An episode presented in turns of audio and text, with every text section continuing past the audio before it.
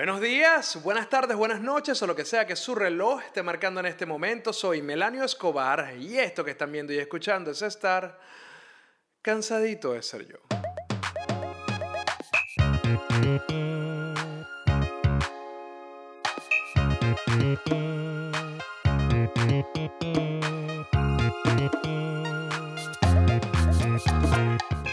Miren, yo sé, yo sé que tengo par de cansaditos trayendo de invitado a personas que son muy cercanas a mí, muy amigas. Pasa que al mismo tiempo estas personas han sido personajes muy claves en el desarrollo de toda la escena musical en Venezuela y han estado detrás de las tarimas, detrás de las páginas web, detrás de todo lo que ha significado la construcción de un movimiento. Y no es a raíz del documental de Netflix, ni, ni a raíz de las quejas, ni de las controversias que han habido con las bandas musicales en las redes sociales que se me ha dado la idea de traerlo, sino que me parece importante rescatar y dejar un registro de todas, de todas esas cosas y esos esfuerzos que de alguna forma marcaron a toda una generación antes que la destrucción del país se llevara todo por su cauce. En esta oportunidad, en este cansadito, me traje a Rufi Guerrero, el dueño de la ñ la, mente detrás de oídosucios.com. Ahora viene con un libro, son demasiadas cosas que tiene Rufi para contar. Él mismo en Twitter es una identidad sumamente peculiar. Algunas personas lo aman, otro tanto lo odia pero en el medio hay mucha, mucha, mucha tela que cortar de todos los cuentos que tiene Rufi y por eso lo vamos a llamar. Pero antes quiero agradecerle a todas las personas que hacen posible Cansadito de Ser Yo, mia.poncakes en Instagram. la tienda Fantasma también en Instagram, Meme La Neobar en Telegram. Suscríbanse al canal para que les lleguen los 20 memes diarios. Y ahora, ustedes ya lo saben, estamos en Instagram también como Meme La Neobar. La comunidad cada vez crece más. Métanse ahí, le dan follow y listo. Y el patreon.com slash para que colaboren económicamente con el podcast. Bueno, nada, yo no quiero hacer mucho más largo esto porque sé que el cansadito pasado con Cheo fue un poco extremo, vamos a tratar de dejar las cosas un poco más simples esta vez y voy a llamar de una a Rufi. Me voy a conectar acá y lo vamos a llamar. Espero que conteste.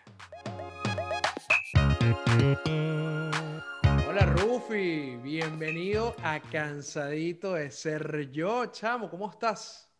Hola Milanio, gracias por traerme a tu podcast. Qué lindo estar aquí. Para mí, para mí es un gran honor. Muy poca gente sabe lo mucho, o sea, todo el mundo sabe que yo te quiero mucho, pero no saben cuánto te respeto y cuánto te admiro y lo que significó para mí en algún punto llegar a conocerte e inclusive hacerme tu amigo con el tiempo. Y quiero, quiero que todas las personas sepan eso, o sea, que sepan. Pero tú sabes que no, no sé, no sé si te acuerdas cómo nos conocimos, porque nos conocimos en, eh, dificultades de odio que tenías hacia mí. Sí, o sea, eh, no era odio. Bueno, no sé si te acuerdas, no sé si te acuerdas. Sí, lo que pasa es que yo el odio lo dejé atrás y ahora soy una persona más... Pero ¿te acuerdas que en Oídos Usos había una, había una barra de SMS, ¿no? Donde la gente mandaba SMS y, o sea, mandabas de estos SMS que a un número Por mensaje de texto, ajá. Y se salía una barra de dos usos que rodaba arriba en la página y lo veía siempre. Entonces yo de vez en cuando sembraba un mensaje por diversión ahí. Y yo me recuerdo que este, uno de los mensajes decía como que este, apoya a Estuproy para que toquen el Caracas Pop Festival o algo así. Y, y, eso te picó mucho, no sé por qué te picó mucho ese tema. Marico. Y yo me recuerdo que el día que nos conocimos, tuve que o sea, ya me habían dicho como que alguien te estaba agarrando, alguien te estaba como que, chamo, contrólate porque estabas ahí corriendo por todos lados. Quiero reventar a coñazos a Rufi. Y alguien te había dicho como que, hey, contrólate, contrólate, que es pana. Y cuando nos conocimos me dijiste, ah, sí, me reí burda con, con, con, con, lo que pusiste. Y yo que, ah, ok, nos quedamos hasta ahí y ahí en adelante fuimos pana. Pero no, sí, sí estaba lleno de odio.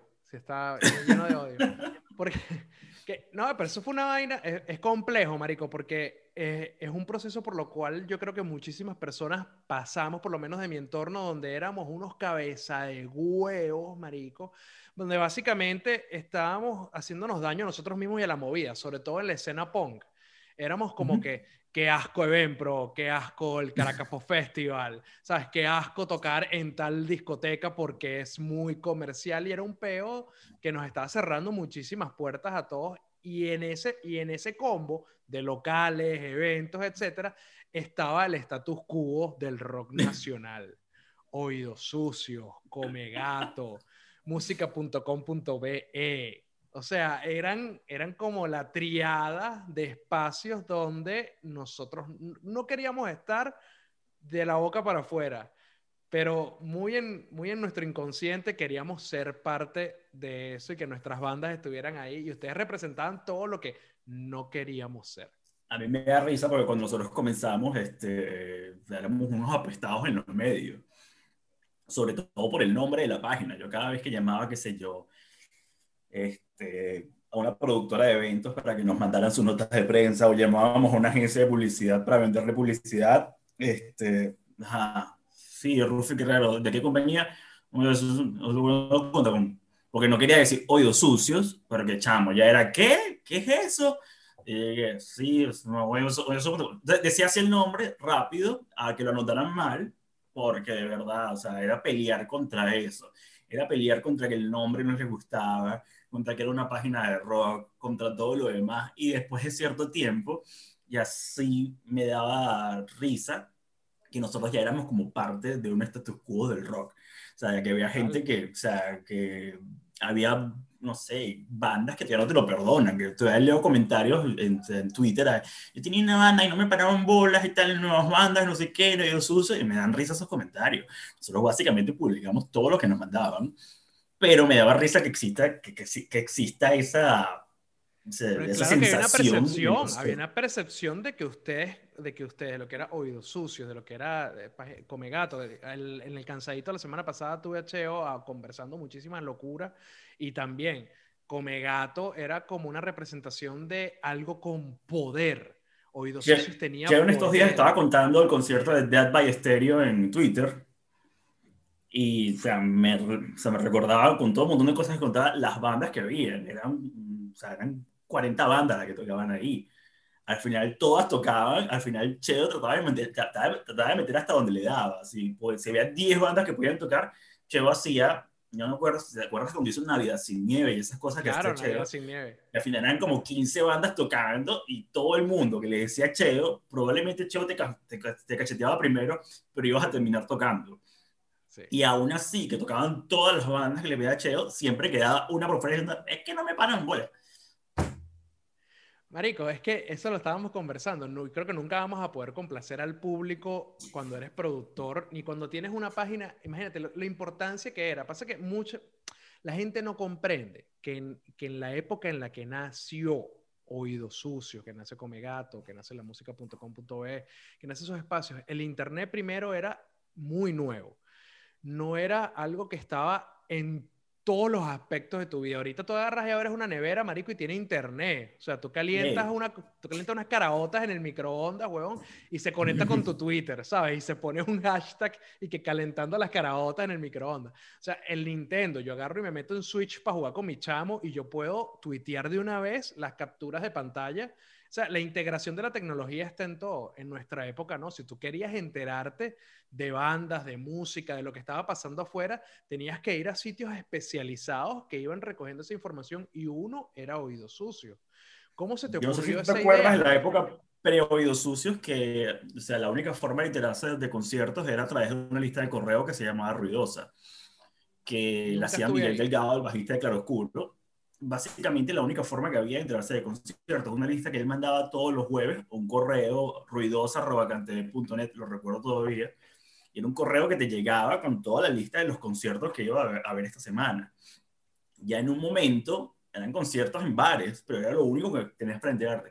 ya en algún momento, a pesar de que es una lista de correo y nada más, ya veías promociones, las mismas bandas llamaban, todos los conciertos tenían, gánate dos entradas para esto, dentro de una lista de correo, dentro de un email que te mandaban.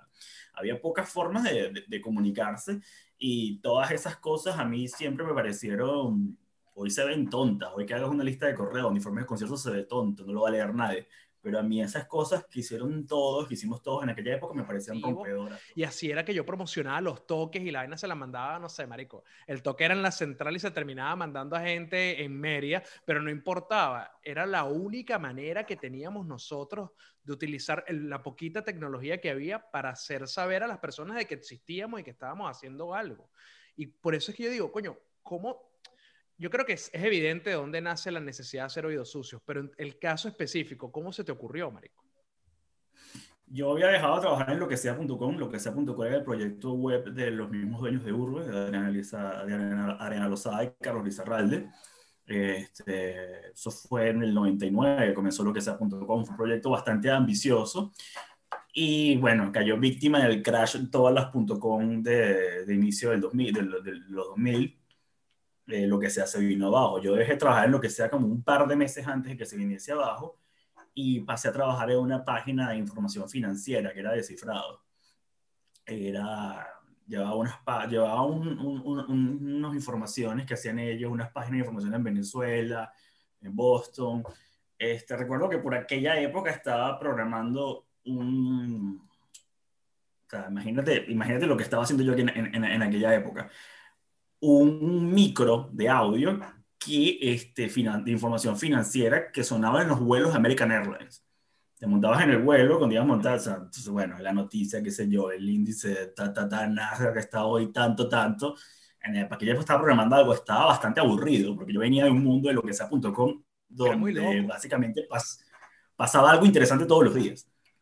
Pasaba algo interesante todos los días. En estos días estaba recordando eso, este eh, lo que sea.com básicamente se trajo al talento que estaba en TV Latino para salir en televisión. Arturo Hernández, Javier Andrade, se, lo traían para eso. O sea, hay, cosas que recuerdo de, de, esa gente, de, esa gente en Venezuela y básicamente en ese pasaba algo todos los días. Un día de repente entraba Julieta Venegas, otro día pasaba por ahí en la oficina de Parque Cristal, pasaban los de Plastilina Mosh, estaban por ahí, estaban rondando por ahí. Este, y bueno, después de salir de eso, trabajar en el mundo financiero ya te aburres un poco. Y ahí es donde sale la idea con Daniel Novoa, con Ruido Blanco, de que él, estaba en Urbe todavía. Bueno, echamos una página, sabemos hacer esto, o sea, tenemos la información, tenemos todo, porque básicamente lo que queríamos era entrar gratis a los conciertos. Es lo que queríamos. Y que nos siguieran mandando. La misma razón por la que yo escribía para Oído Sucio, básicamente. Y que nos siguieran mandando discos. Eso es lo que queríamos. Queríamos, queríamos entrar gratis a los conciertos y que nos siguieran mandando discos. Entonces ahí empezamos, yo programo esa página y bueno, Ruido hace toda la parte editorial. Y así estamos seis meses comenzando con la página, que nadie nos para. Nadie nos para y o sea, mucho, mucho tesón para poder conseguir información, por más de que o sea, le escribías a todo el mundo que te mandara sus notas de prensa, sacabas información. Usábamos mucho de referencia NME en esa época como ahorita mucha gente usaría Pitchfork, por ejemplo. Nosotros usábamos New Musical Express para, para, para, para poder obtener mucha información y, bueno, reescribirla en español. Este, sí estuvimos seis, nueve meses hasta que ya se une a nosotros William Padrón. Y ahí como que ya, este, editorialmente como que nos agarramos más en serio. William tenía más contacto en el mundo en el, en, el, mundo del periodismo, tenía más acercamiento con las bandas y ahí vamos más en serio. Y de mucho tesón, de mucho, eh, de ver cómo hacíamos noticias distintas y no solo publicar notas de prensa, pues ahí fue donde nos fuimos haciendo un nombre. No, a mí me parecía increíble. De hecho, antes de que existiera Facebook, antes de que existiera, yo creo que ya existía High Five, tal vez, o eh, había una que se llamaba jodedera.com, que también era como más o menos de la misma época donde podías crear un perfil. Oído Sucio fue De redes sociales en Venezuela me recuerdo solo de parionones.com, que era un, un servicio de dating, era un servicio de dating básicamente, que era algo que hacían Oscar Calcaterra y Flavio Bastos. Era una página, básicamente lo que era un Tinder ahora, pero en versión página, solo que bastante, bastante infernal las parejas que salían de ahí. Era como que daban un poco de miedo todas.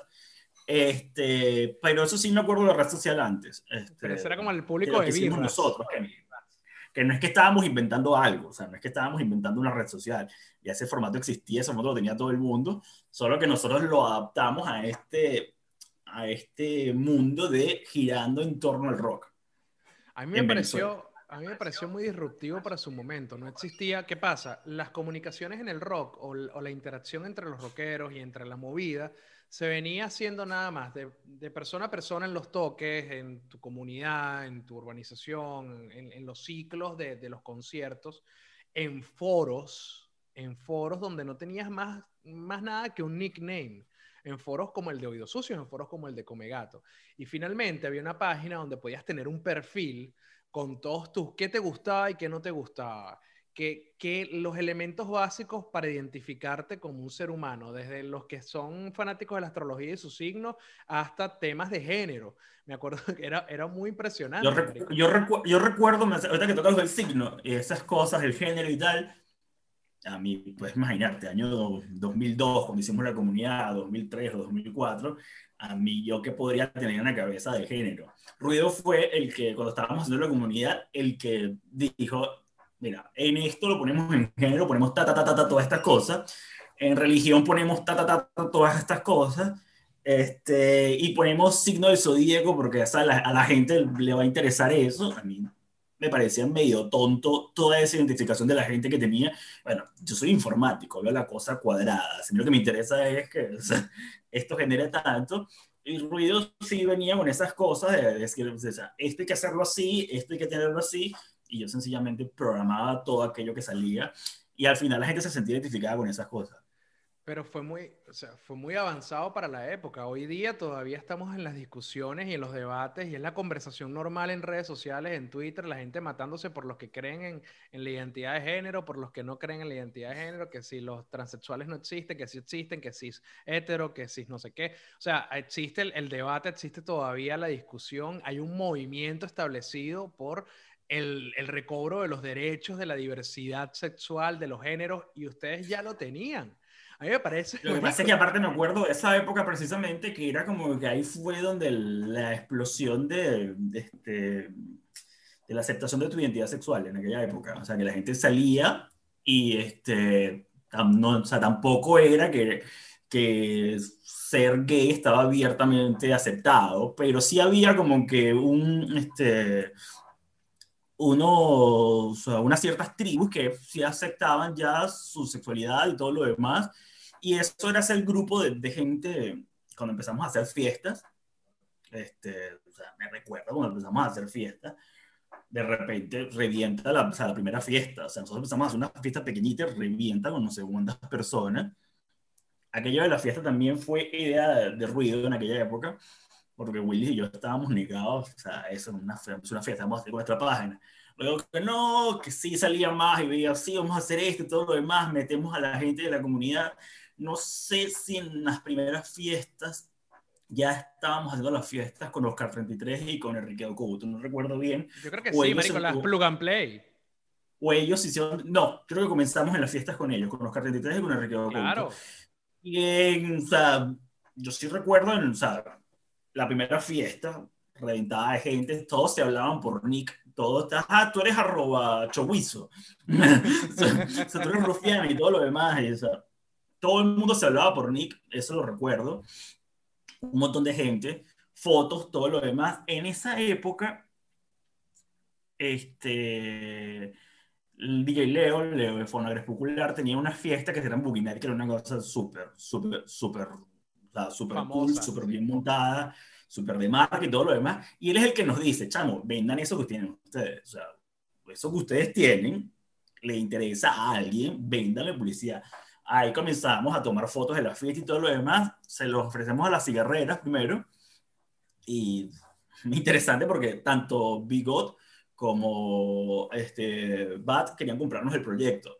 Al final se lo queda Marlboro y Bat y recuerdo la primera fiesta que fueron los ejecutivos de la marca, o sea, estaban horrorizados.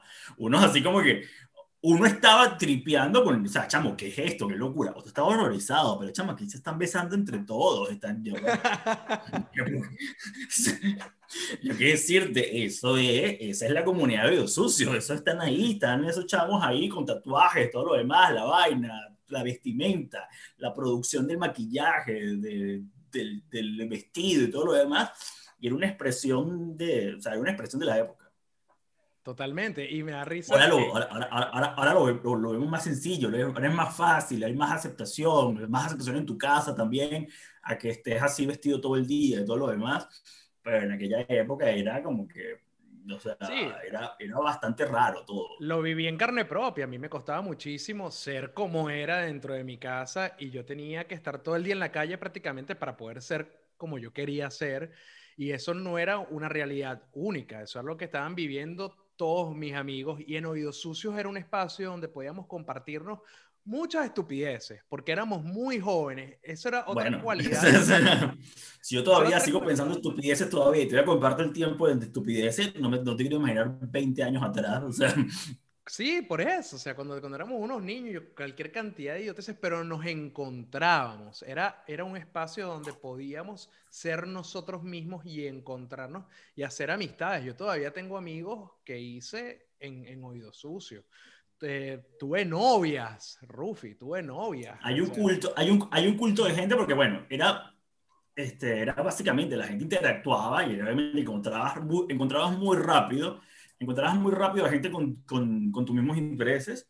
Bueno, y era obviamente que era muy rápido que ibas a encontrar a alguien que te gustase y que lo ibas a conocer probablemente en esas, ibas a encontrar en Caracas muy rápidamente con esa persona sin necesidad de cuadrar una cita, probablemente porque todos iban como por los mismos lugares. Todos, habían pocas cosas también para hacer, todos iban por los mismos lugares. Este, y hay un culto de gente que se conoció, que se enamoró, se casó y terminó mal. Y muchas de esas terminadas mal incluyen hijos. Entonces hay como un grupo de odio de gente que le dice oído sucio y le trae ese recuerdo de, de, bueno, o sea, nosotros programamos la página, hicimos la página y la pusimos. Ya el resto ya no podemos responder de, de lo que pasaba. Sí, o sea, yo no te, yo no te llevé al hotel a cogerte a, a Crazy Fairy 12. En el mejor de los casos, en el mejor de los casos, porque recuerdo haber visto cosas muy raras en la fiesta, cosas muy raras. Es verdad, pero ¿sabes qué? Para quienes no lo sepan, Rufi no solamente fue la, una de las mentes detrás de Oídos Sucios, sino que él tuvo un momento particular en su historia donde hizo una de las cosas más inteligentes, y si me sé el cuento bien, una de las más tontas también. Compraste la ñ, te la encaletaste y ahí quedó. ¿Cómo es eso de que te compraste la no ñ? compré la ñ, compré unos dominios que tenía la letra ñ. Eres el dueño de la ñ, marico. Para hacer el cuento corto, para hacer el cuento corto, este, bueno, se liberaban los dominios. Antes era en alfabeto inglés. Se liberó un día los dominios en alfabeto para lenguas árabes.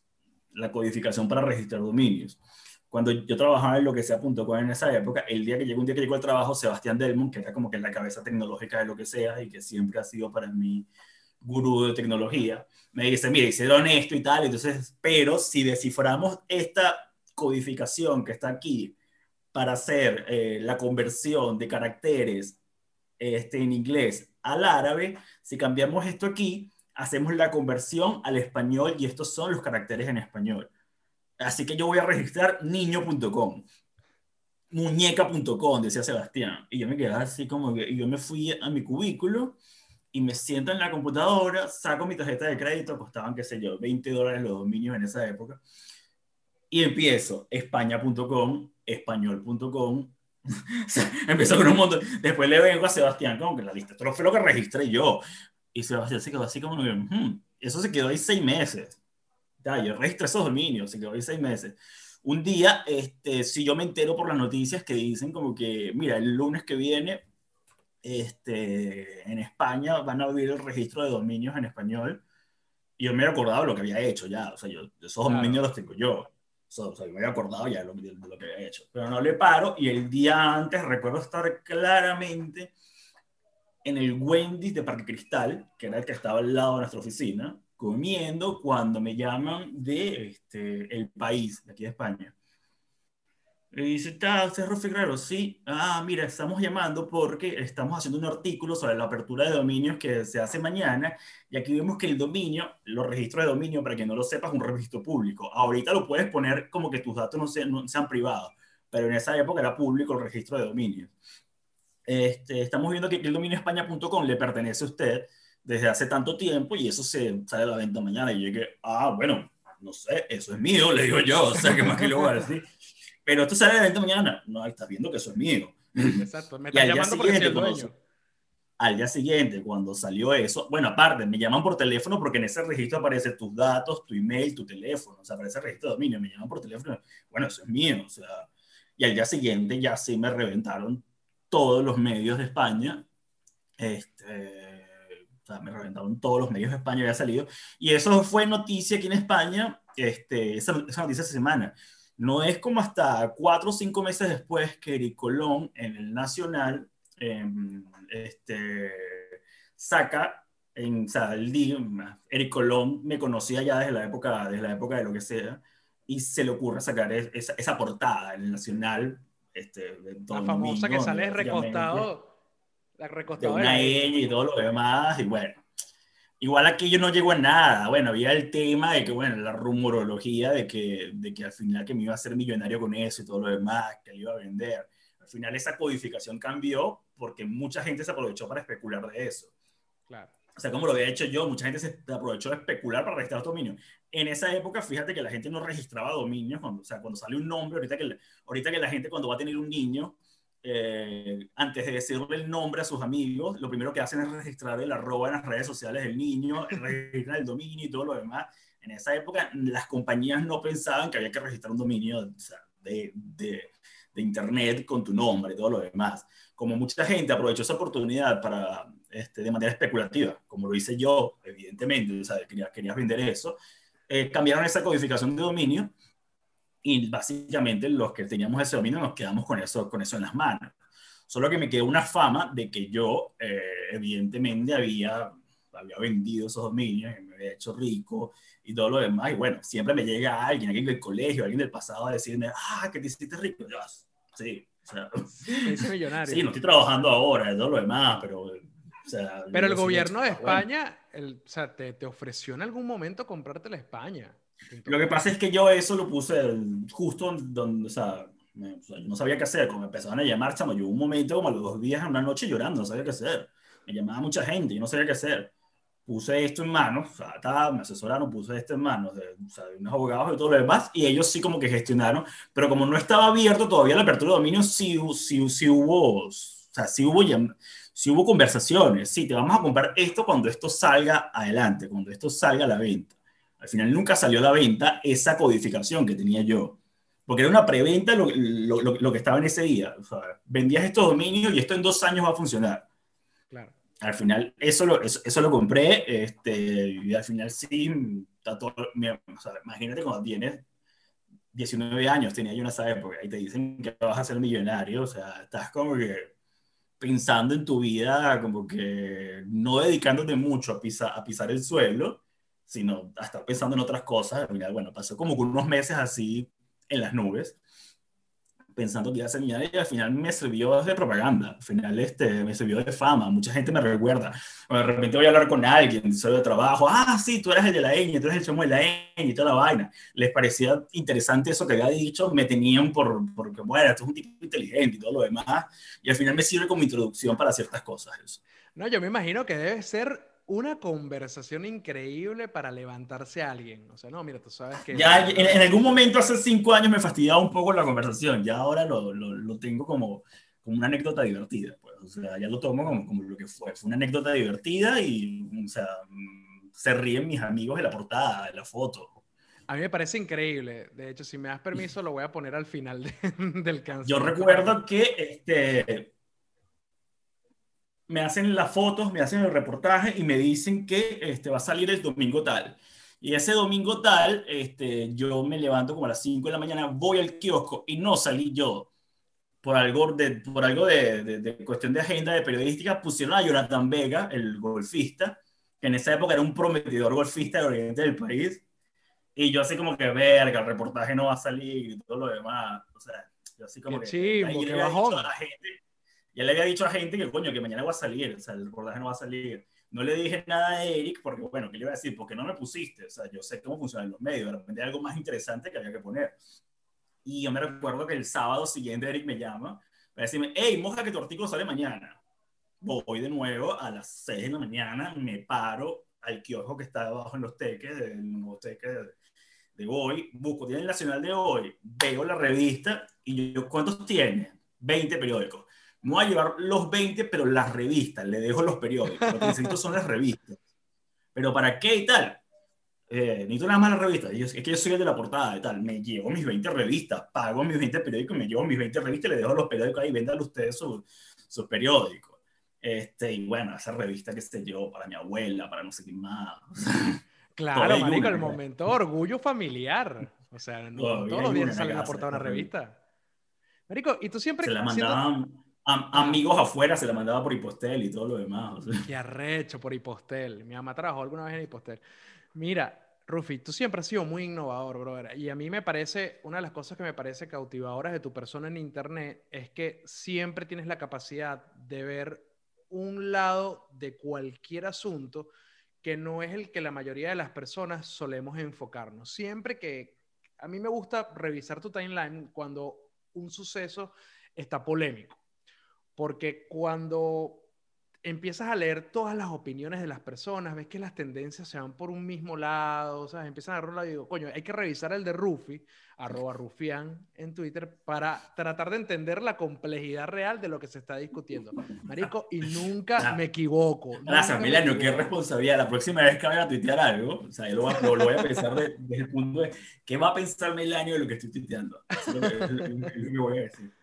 Marico, no, es esto es muy en serio. Yo siempre reviso primero a ver qué está diciendo Rufi para tratar de tener las aristas de un tema, porque tienes la capacidad de ver más allá de lo que todas las personas están conversando o el punto de vista que está dominando la conversación. Y eso es una vaina que te ha caracterizado durante muchísimo tiempo, Marico, en todos tus trabajos. La ñ, Oídos Sucios, la fiesta, los plug and play que se hacían con Oscar. O sea, todas esas vainas, Marico, son, son cosas que, que fueron muy innovadoras para la época y que marcaron generaciones. Todo el mundo que tuvo que ver en la escena rock, en la escena punk, en la escena musical venezolana, tuvo que ver con oídos sucios, tuvo que ver con lo que sea.com. Yo tenía un correo de lo que sea.com. O sea, a ver. Me acuerdo, me acuerdo que teníamos servicio de correo en lo que sea.com.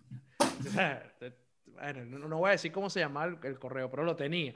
El punto, el punto es que, coño, que, que has tenido una capacidad de vista y ahora parece que vas a usar todo ese intelecto y toda esa experiencia acumulada durante los años para un libro.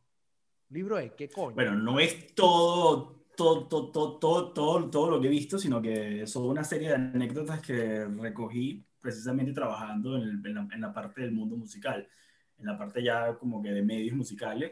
Y bueno, al final, este, eso fue en esta época de pandemia.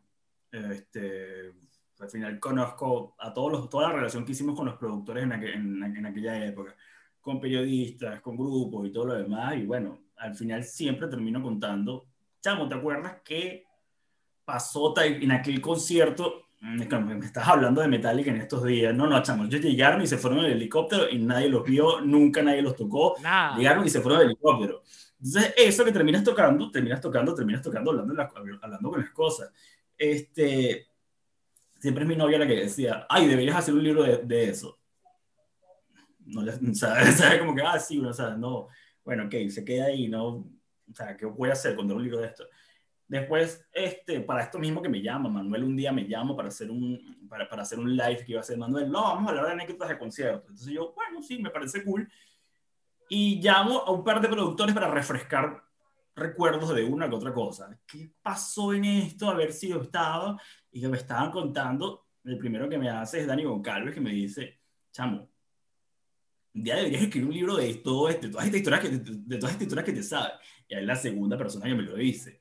Justo cuelgo la llamada con Dani, va con Pedro Ledesma, otro productor del Poder y tal, le va, chamo, pero esto es un libro. Entonces ya así como que, o sea, ya me termino de sentar, ordeno las cuestiones, o sea, tengo a todo el mundo al que puedo hablar, que puedo hablar con todo el mundo. lo que, me, lo que me costaba a mí hace 15 años conseguir una entrevista de alguna cosa. De alguna cosa conseguir una entrevista era, o sea, una aberración. Y con aquella pena. lo conozco a todos. ¿Ah? Y con aquella pena, obviosocio.com. Obviosocio.com. Ahora los conozco a todos y me respetan, yo los respeto a ellos, tenemos una relación, saben de lo que, saben de lo que es todo. Y sencillamente lo que hice fue, de todo esto, agarramos un, o sea, agarré una serie de conciertos que considero emblemáticos en la historia de Venezuela. Sencillamente vamos a llamar a los involucrados en esto. Aparte vamos a agarrar, este, revisar la prensa de esa época, a ver qué se decía y a contar la historia. Sencillamente contar la historia en un anecdotario sobre estos conciertos que fueron importantes para Venezuela. Increíble, Ruf, increíble. De verdad que no puedo esperar a tener uno de esos libros en, la colección y, y, poder leer las historias que, bueno, me imagino que todos fuimos protagonistas de una escena tan que fue bonita, hay, a pesar de todas las locuras. Hay, unas que, hay, unas que nos tocan, que, que, nos tocan separadas de, de data a nosotros y por eso, tengo que hablar, por eso tuve que hablar con muchos de los protagonistas de aquella época y revisar mucha prensa de aquella época, aparte que me parece interesantísimo ese trabajo de revisar la, la, hemeroteca de aquellos años, de ver cosas que pasaban en aquellos años, de ver cómo la historia de Venezuela a veces es cíclica y todo lo demás. Este, y hay muchos conciertos importantes que nos tocan afuera a nosotros. Eh, Santana en el 73, Queen en el 83, eh, Ghosts and Roses en el 92 hay cosas que están fuera de nuestro alcance porque nosotros más o menos llegamos a partir de una época que es Metallica en el 99. Metallica en el 99 yo no fui, tenía 17 años, si no me equivoco, yo no fui a ese concierto. Sí, tampoco que me importe mucho Metallica, o sea, sí me parece una banda increíble, pero tampoco me importa mucho Metallica como para yo querer haber querido ir a ese, ese concierto. Este, pero es más o menos ahí donde comenzamos tú y yo a ir a los conciertos. O sea, yo creo que el primer concierto importante al que habremos ido tú y yo, estoy seguro que habrá sido el Caracas Pop Festival del 2001 eh, que fue el, el, más arrecho que yo fui de chamo, fue ese con Oasis y Collective Soul. Con Oasis y, Collective Soul, ese, ese, habrá sido como el primer concierto importante que... Sí. Este... Caramelo sí, de conciertos, a esos conciertos, a esos conciertos emblemáticos de la Carlota, como se hacían conciertos masivos ahí, fui algunos. Pero como que el proceso importante y de una banda que deseaba ver, de una banda que era recontra fan, que en mi adolescencia, me parecía imposible poder ver a Oasis en Caracas y fue, fue ese. A partir de allí fue que ya presencialmente yo, estoy en, en, en, en, esas historias, pero la demás es revisión de los protagonistas, entrevistas con los protagonistas y mucha revisión de meroteca. Qué brutal, Rufi. Bueno, como te dije, no puedo esperar a leerlo y tenerlo en la colección. Me parece una idea increíble y estoy seguro como todos tus proyectos va a tener un twist que más allá de ser un libro recopilatorio de, anécdotas, sino que estoy seguro que vas a hacer algo completamente destructor.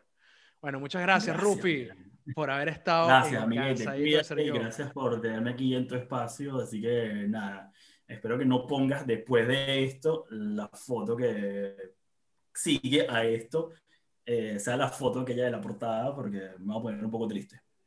Bueno, eh, la voy a poner, cuando salga el episodio, voy a poner la foto en Twitter. ¿Prefieres eso? Ah, gracias. Eso es un lugar más sano todavía para, para, decir ese tipo de material. Pensaba que, YouTube podía ser, pensaba que YouTube podía ser peligroso, pero no, en Twitter seguro me va mejor allí. Gracias, Te quiero, te quiero amigo. Gracias. Besito, cuídate. Chao. Chao. Yo creo que una de las cosas más chéveres de conversar con personas como Cheo, como Rufi, es traer tantos recuerdos a la mente de toda una época y todo lo que significó. Yo les conté la vez que mi papá agarró e imprimió mi perfil de oídos sucios y me reclamó porque decía que era heterosexual. El tema de la identidad de género dentro del perfil en la página era algo sumamente innovador para la época. Todavía es un debate, todavía las personas no aceptan la diversidad que existe y, hay muchos problemas para que las personas puedan ser felices como lo que son y que sean llamados como ellos se sienten que son y como se identifican en general. Y para el 2002, cuando esto fue creado, fue completamente disruptivo para toda la sociedad venezolana y mi papá no entendía que mi perfil dijera heterosexual y yo tuve que explicarle con un diccionario, bueno papá, mira, esto es heterosexual. Ah, bueno, es que yo no entendía, vaina, ¿por qué? ¿Pero ¿Por qué no entendía? Porque no había una educación, no se conversaba, no estaba ahí la información necesaria para que las personas pudieran de alguna forma saber que existen más cosas ahí que ellos mismos. Bueno, esta entrevista con Rufi me dejó, me dejó muchos recuerdos, los eventos de Plug and Play, los conciertos que escribí, que hice una entrevista a Jonathan Davis de Korn para Oídos Sucios, hice reseñas interminables de conciertos para la página y me dio mucha experiencia que pude utilizar mucho más adelante y que el día de hoy todavía se destaca en medios internacionales y es donde, los, y es donde he logrado ubicar todo eso que aprendí gracias a todos estos panas en mi espacio, en mi vida y en mi desarrollo profesional. Bueno, ese era Rufi Guerrero, arroba Rufián en Twitter. Nos vemos en otro cansadito de ser yo. Soy Melanio Escobar. Chao.